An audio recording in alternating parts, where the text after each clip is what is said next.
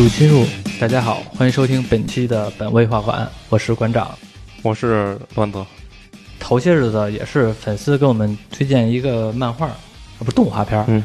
叫《异度入侵》，因为他跟我说的是，嗯、科幻题材，也是推理题材的，因为他肯定也老听咱们节目嘛，知道咱们还挺喜欢聊这种话题的，而且尤其是你，还挺喜欢聊这种推理题材的，所以呢，我后来考虑了一下呢，咱们就互相看一下，看一下呢，然后也聊一下这个异度啊，不对，抱歉说错了，异度侵入。哦，一组进入，这个漫画呢，说句实话，我看完了之后呢，从头看到尾，我都感觉有点晕晕乎乎的。不知道你怎么看？我也是一脸懵。你首先你不能说它是漫画，它没有漫画，它是原创动画，动画它是有一个漫画的，跟这原创动画是一块儿的，且两个剧情不连续。嗯，我感觉这个不算是本格是吧？应该算是感觉有点像社会派那种感觉。还算是本格吧，因为也算是找线索，嗯咱也不知道凶手到底是谁，他们也是根据线索推理，一点一点抓住这个凶手，嗯这就算是本格的一个线路嘛。嗯，介绍一下这个大概的设定吧。因为它是原创动画，嗯，这个导演叫青木英，青木英对他导过最有名的就是《Beat Zero》。啊，就是，在日本那边，就这动画的导演基本上就跟咱国内拍连续剧一样，他们特别看重这种动画，都嗯按照拍电影的那种手法去做了。嗯然后这部应该是原创的剧本，是这个青木英，他从一二年好像就开始计划这个了。当时他就想做一个有黑暗风格的主人公，嗯，然后找了几个剧本，结果那些设计剧本设计的都不太满意。嗯然后一五年找了武城王太郎，是一个写小说的嗯推理题材的，反正我没看过他的作品啊。嗯嗯嗯他加入了剧本制作，然后这个动画的角色设计是叫小玉由起，他画的漫画我也没看过，也不熟。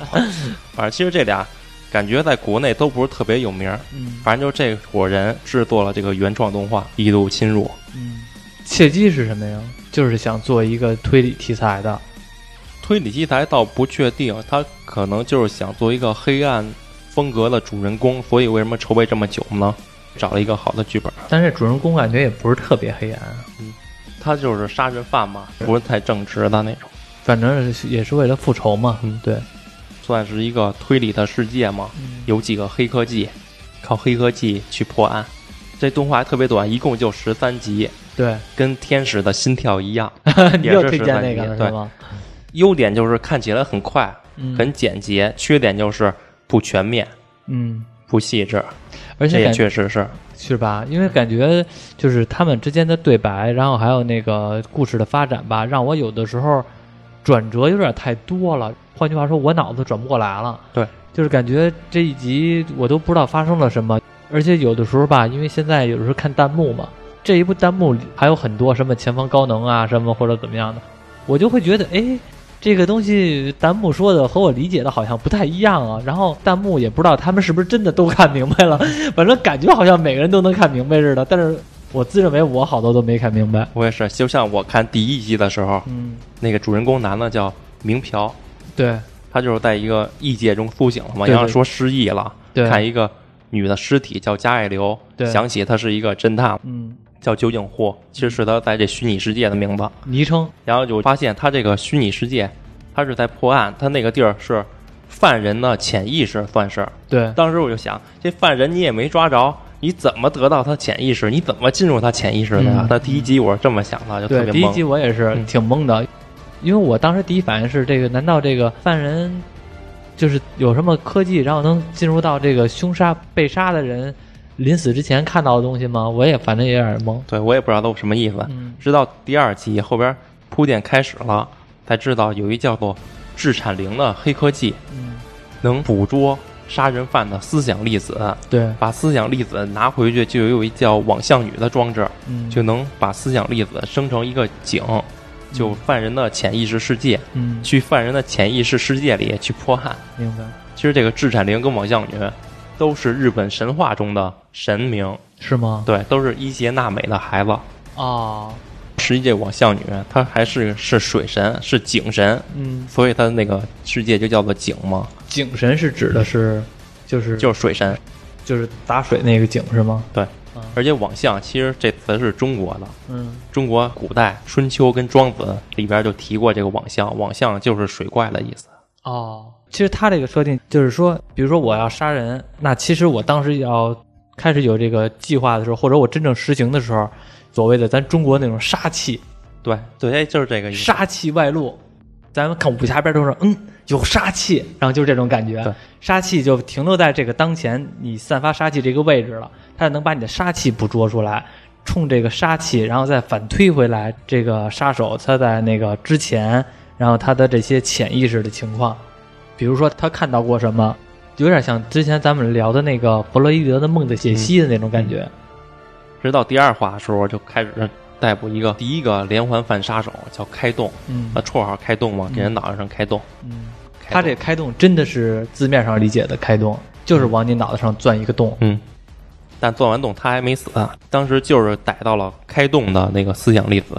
他第一集进入的就是开动的那个潜意识，嗯在犯人潜意识里头有一个幕后的真凶叫约翰沃克，嗯。说是他挑拨这些杀人的。对，其实他那开动，我感觉是有点儿类似于就是过去中世纪那阵儿，就是西方医学刚刚崛起那阵儿，包括诺贝尔都颁布过医学奖，叫呃前脑叶白质切除手术，就是把这个人的这个脑叶给切除掉，然后这个人呢就减少了很多的一些情绪，比如说喜怒哀乐。说句不好听的，就是这人变傻了。最早的时候是拿这种有这种手术来治疗这个人的同性恋，然后或者说是精神病等等的。之前是以这个作为一个医疗手段，但是后来被禁了，因为这个东西本来就是一个错误的治疗方式。反正就是看完前两集之后就明白了，这个犯人的潜意识是怎么进去的，怎么得到的，嗯就设定就告诉你了。嗯主线也告诉你，最后的目的就是逮捕连续杀人犯背后的这个叫约翰沃克的。对，这个约翰沃克长得有点像那谁，看着形象跟那什么似的。跟肯德基似的，不是不是，写肯德基似的，看的有点像那个就是维多利亚时代的那种绅士的人的形象。前面这几集让我印象最深的就是第一集还是第二集啊？就是那个女的那主人公本堂丁、啊，对，本堂丁小春，呃小春，对，就叫小春吧，就那个女的主人公小春，她和那个开动那个杀人犯对话的时候那段，是让我第一时间就是觉得哇，这个原来是这样啊！就是那个开动要杀这个小春、女主人公，然后拿那电钻要往她脑袋上钻，因为这个小春不是被绑架了吗？别人都不知道她在哪儿，然后她手里边不是有那个检测到那个杀意的那个仪器吗？嗯叫什么来了？制产灵，对，有那制产灵。然后结果呢，这个时候他思维方式还挺敏捷的，他想到一方法，就是他一下就激发了自己的杀意，要杀掉自己。嗯在开动还没有往他脑袋上钻的时候，他自己就电钻就先自己钻了，等于他有杀意，他的杀意就是自杀，我自己杀自己。然后这个时候那个检测到杀意那仪器检测到了他自己的杀意，因为这是联网的嘛。然后那个总部收到了这个信息，直接的赶紧的把这个东西做成井，然后呢让那个酒井户进入这里，然后最后找到了这个，知道了他的位置，去救了小春。这段让我觉得还挺对，关键这集展现的小春实在是太厉害，要要一般人早就慌了，对他这段让我觉得怎么能这么冷静呢？对这段让我觉得特别冷静，而且这个逻辑上说得通，因为他这仪器本来就是检测杀意的。第二集不就把开动抓住了吗？通过潜意识对抓住之后，给他逮捕到那他们那个总部叫仓那个监狱里头，对，结果发现咱们那个侦探去破案的这个酒井户，他其实也是一个犯人，他也被圈在那儿。原来他是杀害连续杀人犯的杀人犯，对黑暗风的主人公嘛。到第三集的时候，叫是叫烟花师的一个杀手。这集我是看了两遍我才看明白了。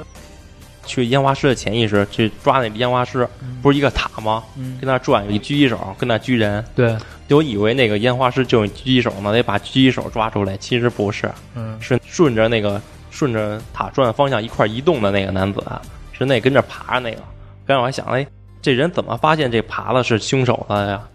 然后我就倒回重新看一遍，嗯我才明白，原来只有他是在那个塔上狙击的活动是可以安全活下来的，其他人都得死。对，就是它的移动方式是，你只要按照它那个速度来移动的话就没事儿。对，它那个是等于是固定的移动方式，在那转圈爬，他伪造成也是受害者的情况，然后就是在那儿爬，后来被侦探发现。对，实际上他是享受周边其他人被人杀害的这个氛围。这就是他的潜意识。他这烟花师被抓走了，抓走了又逮到汤的那个监狱了。嗯这时候作品可能就要给咱们展示一下什么叫黑暗风的主人公了。嗯主人公就特别像京鸡堂似的，嗯就开始给他嘴遁，嗯，把这个我不是我给说死了。对，这个主人公他是一侦探，但是他杀的人全都是凶杀手，对，全都杀人犯，他特别恨杀人犯，因为他的孩子就是被杀人犯杀死了。对，而且他也不用就是说我把你杀掉，他是通过，因为他进了人的潜意识，进了对方的潜意识，所以他通过自己的思维方式，考虑到了对方的可能弱点，或者说他们的杀人犯的思考方式。然后呢，因为杀人犯都比较极端，因为这种连环杀人犯都思想很极端，所以他用这种方式的话呢，来和这个杀人犯沟通，来引导这个杀人犯走向一更加极端，就是自杀。然后下一个杀手就是掘墓人嘛，对，掘墓人这个挺有意思的。专门活埋人。但这次第一个出现的掘墓人还是一个模仿犯，不是真实的掘墓人。对，说到掘墓人的手法，哎，巧了，嗯最近韩国有一个连环杀手，也不算杀手吧，绰号博士我去，这么屌的 N 号房事件，你不知道吗？哦！我好像知道了，就是那什么，就是在网上直播那个。他好像不是直播，就放视频。这个掘墓人也是在漫动画里放说视频。句说句实话啊，我不知道 N 号房事件，但是你说完了之后，我知道了。你知道为什么吗？嗯，因为就是在昨天还是前天，我手机收到了那个 UC 那个新闻弹窗，嗯，然后说国内好像是就是类似于监管部门就是发布消息说那个国内不允许看这个 N 号房事件还是怎么样来了，就是昨天收到的新闻。我当时不知道 N 号房事件是什么，然后我就开始百度搜了一下，但是好像没搜出来特别明显的东西，我就不知道了。你刚才说的这件事儿，我一下就能理解了。但是他那 N 号房只是虐待，不是杀人，他是什么事件啊？就是性虐待嘛。就是把这个人性虐待之后，对一些视频然后在网上发布。啊，给那些花钱的人看。对，其实这个呃掘墓人就是这种套路。掘墓人他也不虐待，他纯粹杀人，就是活埋嘛，把一人看以为是埋在土里，然后直播他死亡的那个过程，对，但实际上他放的是视频。而且是看这个人他能活多久，他还给一些水，然后让这个人坚持，看他就是说在这个封闭的空间或者说活埋的状态下，他能活多久。嗯，抓住这掘墓人之后，还发现这是一个模仿犯，嗯模仿真实掘墓人那杀人手法。嗯，这里头叫什么唐木鱼林，就类似于我在你家，我把你溺死了，然后隔壁村发洪水了，我把你尸体扔隔壁村去了，你就成那洪水里淹死他了。嗯，就是把这个嫁接到另外一个凶手身上。嗯对，嗯。其实宫部美雪写过一部模仿犯，嗯。一共三本，一本比一本厚，嗯。我还真看过，嗯。好多年前我看过。嗯。他那模仿犯就是，他那算是社会的，不算本科，因为他那个凶手都告诉你是谁了，怎么杀人方式也告诉你了，算是社会系的嘛。嗯他那杀手就是特别得意自己的手法，他觉得自己原创的，特别得意，嗯。但他又不能在外边说，嗯。好像是这个凶手假装自己是一个记者还是什么，我也不是忘了啊，反正就是揣测这个连环杀手的心理，然后他去推理，其实他推理就是他自己，搞自己挺有名的，最后就上一个访谈节目，就说这次的事件，嗯。要让他给点意见。之后这本书的主人公也上那个访谈了，他俩就对着聊嘛。主人公就说这个杀手他的手法不是原创的，嗯讲什么什么书、什么什么小说有过这个手法，根本就不是原创。结果这个因为真实凶手他也在那个这个节目上嘛，对他说着说着他就着急了，说我就是原创的，我这个手法绝对独一无二的，就把自己给暴露生气了，啊。就觉得那个你质疑了我的手法。对，质疑他是个模仿犯，嗯，结果他一着急就说他自己不是模仿犯，他是独特的手法。明白结。果在节目上就曝光了，他就是真凶。那其实这个他是知道这个人是模仿犯，是故意来激发这一点的，还是说是故意激发的吧？啊因为好多年前看的，我也有点记不太清了，反正嗯大致是这样。啊？不过后来这个掘墓人真正的真身也暴露出来了。对因为这个模仿犯被抓了之后吧，第一个要看的就是这个真手。对，真实的掘墓人，他得看看，哎，我没干这件事儿啊，到底是怎么回事儿？他自己我觉得他这个东西，这个人当时他的想法也是那种，你竟然敢用我的手法，这种状态，就是抱着一种你剽窃了我的手段的一种心态来看的。结果这集这个被模仿犯埋的小女孩还是死了，嗯，因为他放的是视频嘛，根对本不是直播。录播，真正模仿犯发现之后，结果就是一出白夜行，对发现是男女共犯，也不算男女共犯，男的犯这些案件全是为了那个女的，嗯最后男的死了，女的还，这女的还是承认认识他的，因为在白夜行里头，男的也是死了，但女的好像还装作不认识他。哦，不过其实这点挺有意思的，这个真正的模仿犯，因为发现这个真正的模仿犯，他也是被这个开洞给弄过了。对，结果没死。对，刚开始咱们聊的那个开动那个人，也对这个真正的掘墓人做了一次这个开动手术，也同样没死。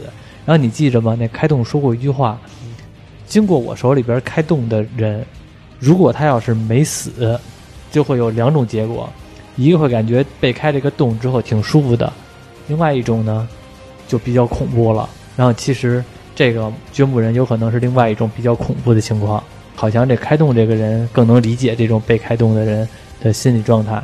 对他开了洞之后没死还活着的人都跟被开了光似的，还厉害了。对，反正一共十三集，前半部分的集都是介绍一些连环杀手、嗯，怎么抓他的，就算详细的介绍完了。嗯到后边主线就变成抓那个约翰沃克了，嗯就开始找约翰沃克的线索。嗯，杀手呢其实是有挺多的，包括开洞，包括这个掘墓人，包括烟火师，然后后边呢还出了一个单挑，对，单挑就是杀害酒井户女儿那个嘛。对，就是杀害我们男主人公嗯女儿的那个杀手。单挑这个名字感觉挺拽的，单挑他也是挺狠的，不管谁都跟人打，都单挑。就是有点像那种嗯、特别崇拜格斗的那种状态。对他狠到拳打敬老院，脚踢幼儿园。对，就谁都要跟他 跟任何人单挑，因为那个主人公酒井酒井户的那个女儿才十四岁嘛，一小女孩儿，然后他要和这小女孩单挑，把这小女孩活活打死了。其实他一共有七个连环犯，嗯后边还有什么拔舌、裂臂、撕胯、嗯拔面，嗯这就是这十三话短的不好，就是这些连环杀手都没介绍，都是一闪而过一闪而过。就被抓住了。而且之前那些杀手，像什么掘墓人、烟火师，他们详细的作案过程也没有有太细的介绍。对，都是直接到达了这个推理界面，而且咱推理界面感觉不够丰满，就是所以有的时候我们都没看懂这个人的作案的目的和目标，然后他为什么这种手法，其实都不知道，就告诉你逮着他了，对，只是告诉你有限的消息。像他这里的讲到的推理，都是按那人的思想，还有他的说的话去推测，他的动作去推推理，不像咱看出最多的柯南都是什么看那人手上有块泥呀，脚底下沾块泥呀，什么手指上有个印儿消失不见了，什么都特别细致，他这就没有。对，所以我会觉得看这个时候，有的时候会觉得他这个推理让我感觉有点太强行了，就有点太硬了，嗯，可能不够有信服力。但是你要顺着他的节奏走，是能感觉是 OK 的，就是有点像那种我告诉你一个东西，你就信就行了，你只要信着我的走就行了，你别质疑我，有点这种感觉。对我，我感觉这个作品，我自己认为啊，嗯有两个小小的缺点。嗯一个缺点就是这个主人公那个发型太非主流了，我觉得不太不太好看。还有一个就是他这个设定有点太硬了，嗯，为了设定而设定，对，进入那个世界就得失忆，看见那个女加一流就想想起自己是个神探，嗯，为什么进入那个世界就必须要失忆啊？为什？么看见那加一流自己必须成为神探酒井户啊？嗯。就不能到那世界？哎，我以为我就是活在这个世界的，这嗯。世界就这样。还有很多设定都很硬，当然这也是我也没看太明白这部剧啊，也不太懂，算是跟听众们一块儿探讨。嗯听众们有什么自己的看法，或者我们说的不对的，也可以发表评论，嗯大家一起商量嘛。我觉得除了这部动画的导演，还有些创作的团队，其他都是强加解释。对我我感觉有很多都是强加解释，因为他那个这部作品吧，从头看到尾，给我的感觉就是这部动画片儿，我觉得挺好的地方是哪儿啊？因为它借鉴了很多我们已经看过的电影儿或者是呃剧的元素，就像比如说它有很多的东西借鉴了《盗梦空间》，《盗梦空间》大家可能都看过，就是说可以是梦中梦的那种状态。对。对，它这其实也是有有这种还井中井，对那集是真的看太乱了，嗯。还井中井之梦，对。井中井中梦中梦，关键它还有的时候还切回来，嗯，有时候切回到这个现实，有时候我都分不清到底他们现在对话的这段是究竟是是景中呢，还是梦中呢？对啊还是现实生活中呢？有时候我也分不，清。搞不清楚了。对，不过他有的那些分镜做的真棒，嗯，其中有一个分镜就是那个我们男主人公和女主人公对话，这个男主人公因为在井中的梦已经待了很久了，待了一年多了，但是其实呢，现实中国的时间他只走了十分钟，在这个井中的梦当中，他的女儿还都活着，已经在和女儿生活了一年了。然后其实感觉这男主人公已经不想走了，就不想活在虚拟世界了。对 就想活在虚拟这世界了。我其实认为，如果要是我的话，我都估计有可对能。，可以理解。就像为什么说火影那无限阅读呢？嗯，大家都反对。其实有的人其实活在那个世界，没准儿是对他还是一好的事儿。，对，我觉得也是。其实我觉得这带回来的话，真的还挺残忍的。我看的时候，我都会觉得干脆就别回来了，就跟那儿待着挺好，因为反正这边的时间也走得慢。就像现实世界中那些得绝症的人嗯或者身体不便的人，没准儿活在那虚拟世界，自己更快乐，那更开心呢。对，就跟那个《盗梦空间》里边不就是吗？一大堆人全都在梦中活着，然后呢，可能一段时间醒了之后，然后补充一下生命的特征，但是大部分都不用补充，嗯因为在那里边待五分钟，有可能在那梦中你就待了一辈子了，这时间太长了。嗯就像是我看那个《天使的心跳》，又得提一下，反复得说。嗯就有一集，就有一小女孩，嗯她就是在现实世界，她是一个残疾人，嗯她是坐轮椅的，嗯但她在死后世界，她是健康的，嗯她能跑能跳。嗯对于她来说，在那个世界还更开心。嗯，这段是我觉得反正是让我觉得挺揪心的。到后来，这个女主人公小春告诉这个酒井户说：“你在这儿待多久了？”然后说：“我在这儿待一年了。”然后他告诉他真相之后，这个酒井户那种不敢相信的情况。然后你能看到那个镜头，我不知道注意到没有？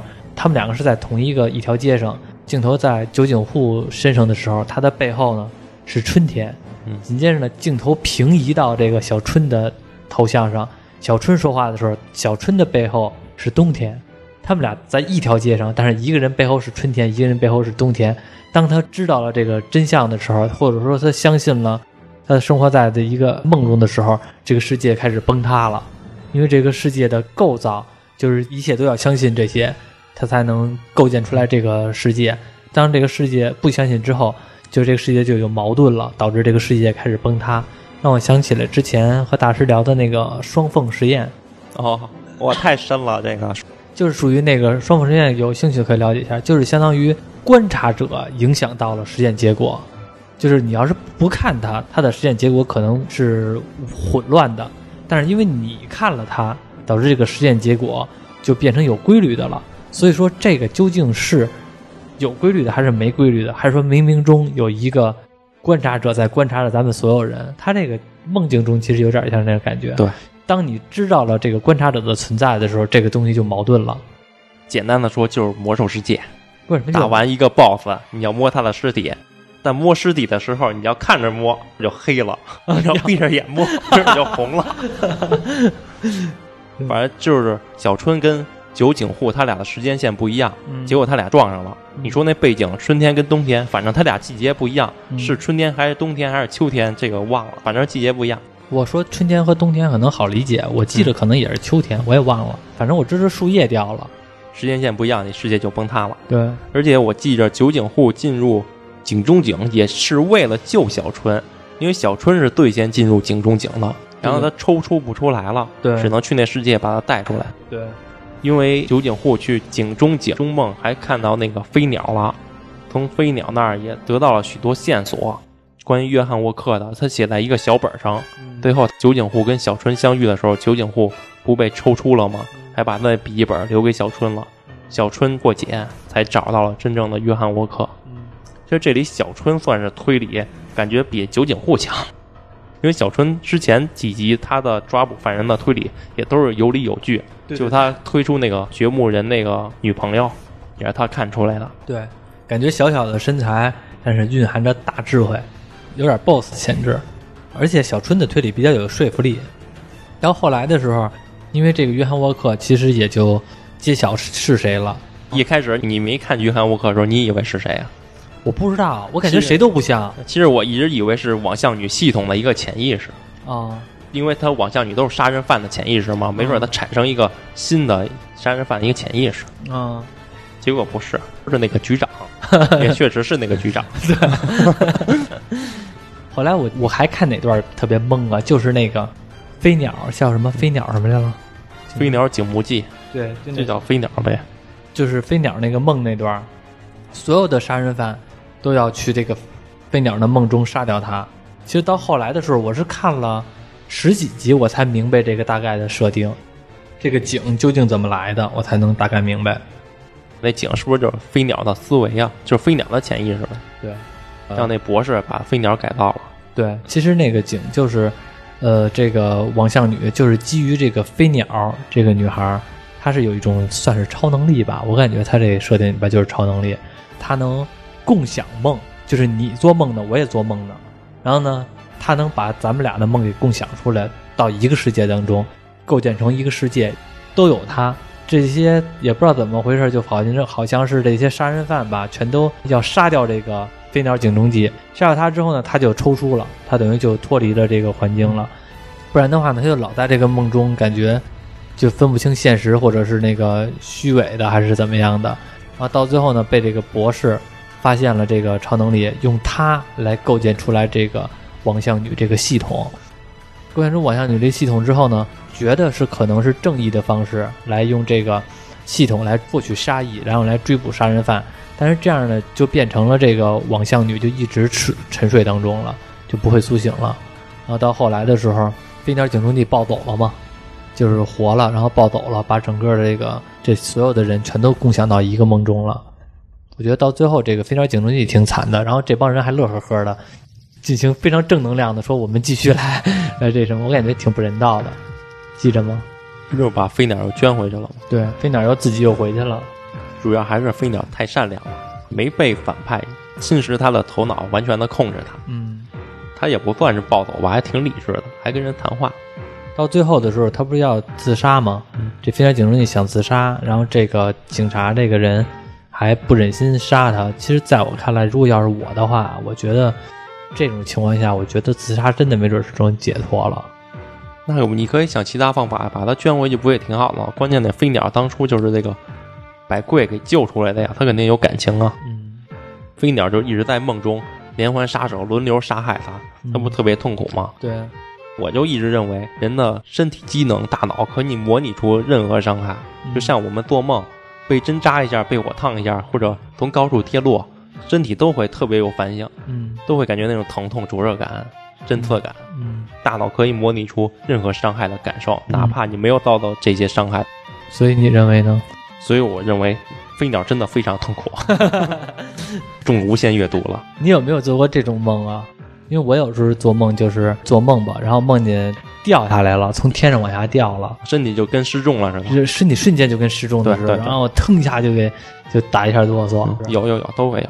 嗯，然后我有时做梦的时候，我还梦哭过呢。就是我知道我在做梦，就是因为什么事儿我忘了，反正就是哭了。然后我就一睁眼，真的全湿了，梦梦哭了。你确定是眼泪还是不是鼻涕，还是哈喇子呀？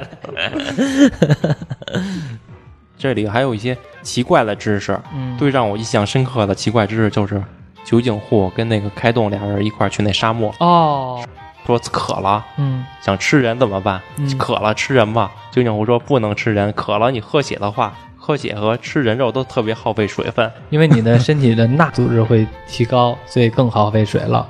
对，好像是这么意思。对，你的，然后而且是说那个你不能喝尿，你喝尿也是越喝越渴，所以他是拿头巾把尿撒到了那个头巾上，然后头巾罩着自己脑袋，这样的话呢，等于能保留身体的水分挥发的速度。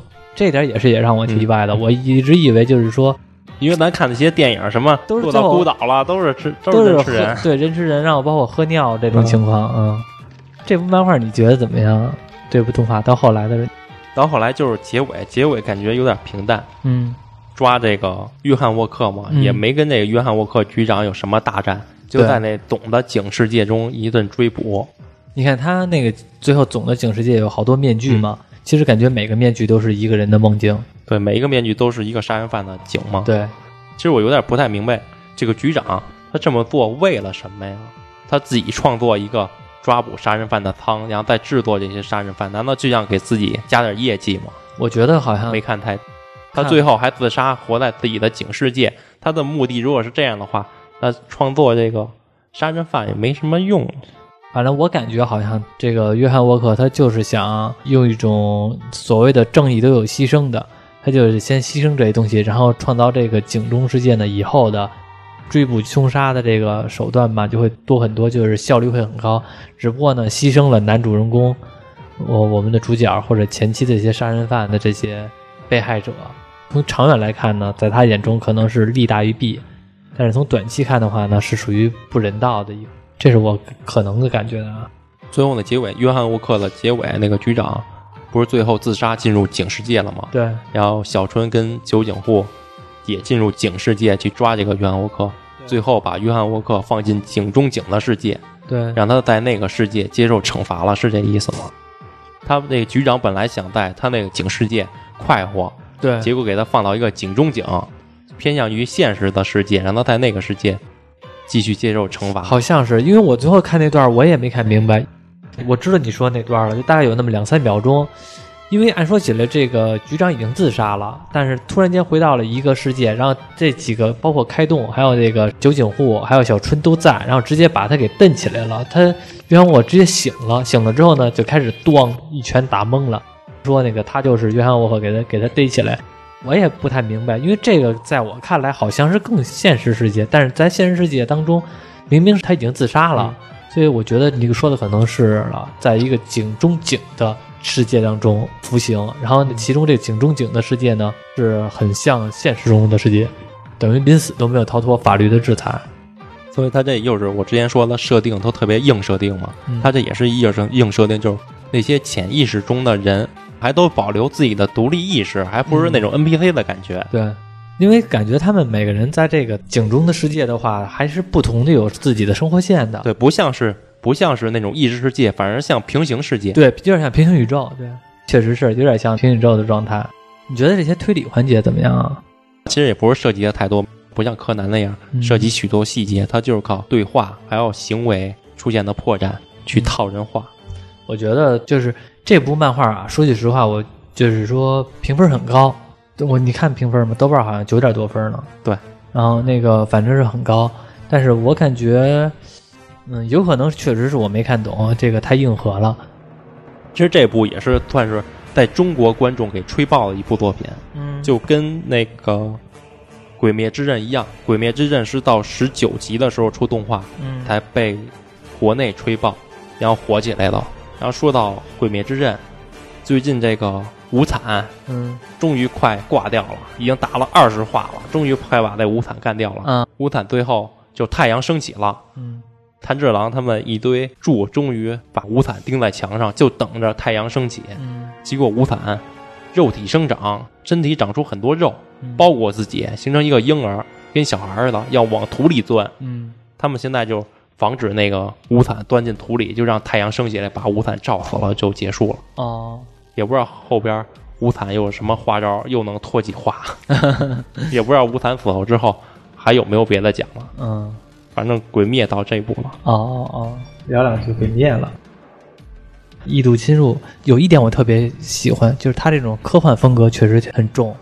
咱不说推理环节，就说光说的科幻环节嗯是非常重的，而且非常好的对，挺前卫，挺有想法的。对对对，这个设定说句实话，就是说它虽然也有一些，包括像参考《盗梦空间》啊、《入侵脑细胞》等等的，也有这些前缀，但是现在这些文娱作品嘛，设定也不要太纠结于谁是不是第一个来走的，第一个肯定有别人来走了，你只要把这个故事给弄丰满了，给弄就挺好的了。他这个感觉还挺好的，就是这种科幻设定。对但还是在日本不太火。我还是不太会没说是在中国被吹爆的，啊，所以这个日本那边的好像是这团队吧，还发了一个感谢中国嗯观众的视频呢。啊，因为日本那边二次元大国嘛，对于他们来说，这个就跟山珍海味吃多了。嗯，咱们呢，咱们就是白菜白菜萝卜，白菜萝卜突然出现一鲍鱼，确实是，我觉得九点多分儿，我不是认为有那么高。但是你要说作品好不好呢，是一好作品，就有点是跟《鬼灭之刃》一样，就是没有那么让我梆梆梆印象深刻那种感觉。对，你也别给他评太高分，你给人留点成长空间。对啊，零点一的成长空间怎么成长啊？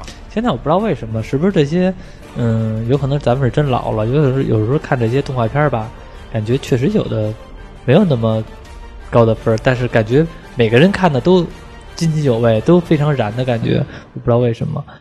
换句话说，《异度侵入》前三集 我觉得特别好。嗯，就是讲开动这个人的时候嗯。特别好，后边的整个的这些其他的凶杀案，节奏快，节奏快了，就就确实没办法，就十三集。就前三集的这个节奏，我觉得是最合适的，就是也不能说最合适吧，我还能算觉得能接受。其实也也比较快，但是还算是没有那么忙的，没有那么赶。后边的感觉都特别忙的，赶紧的，这个人是凶杀案，怎么杀的？完了，再下一个，接着来，是吧？就是有点这种感觉了。对，你说他为什么明明能讲多点集，偏偏只弄十三集呢？这是出于什么目的啊？我也说不好，一个就是他没有原作的，这还是原创动画，没有那种漫画的积淀的人气积累吧，嗯可能怕口碑不好之类的，不那么火，不赚钱呗，有可能。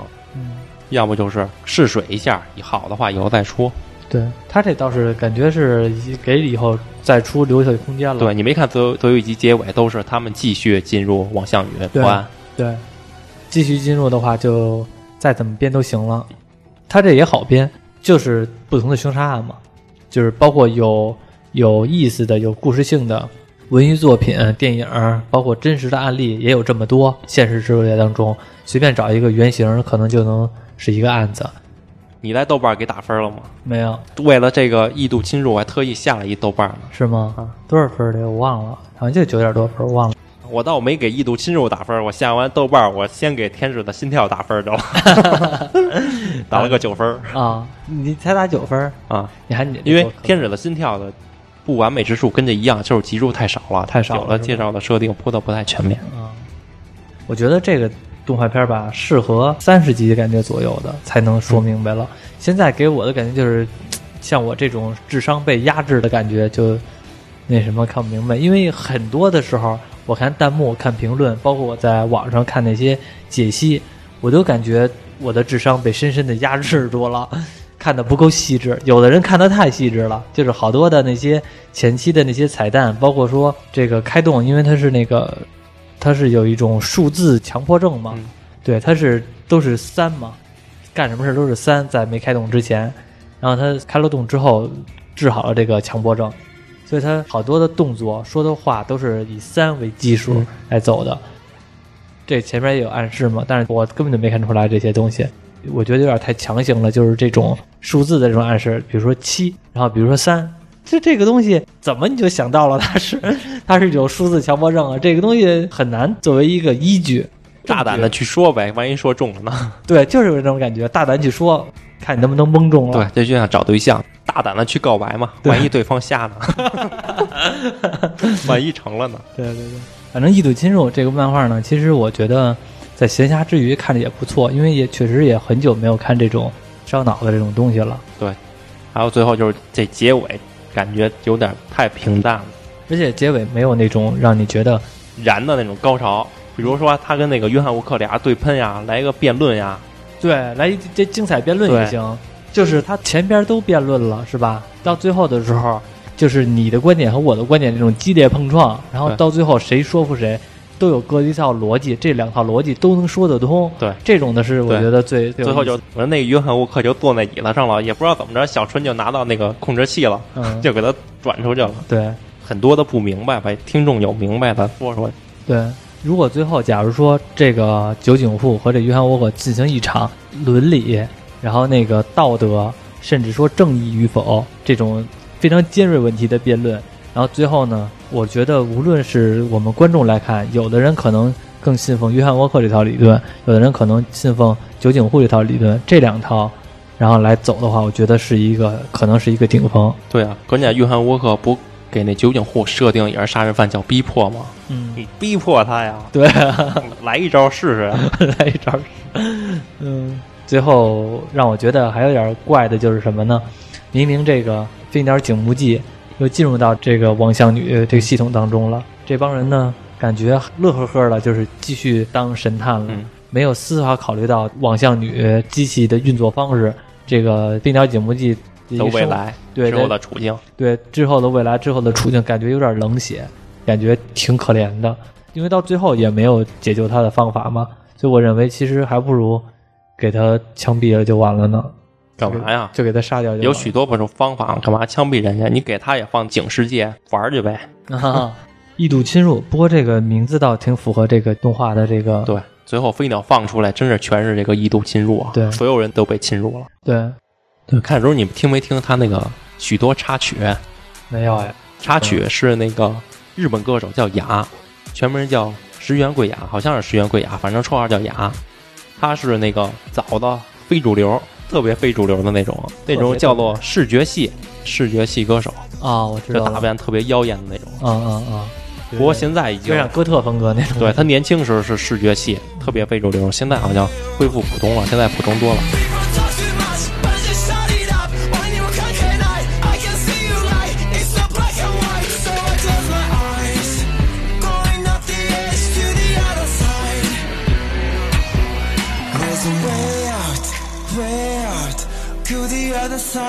Diving deep into the night, I'll make you look way out, way out. Leave it all behind.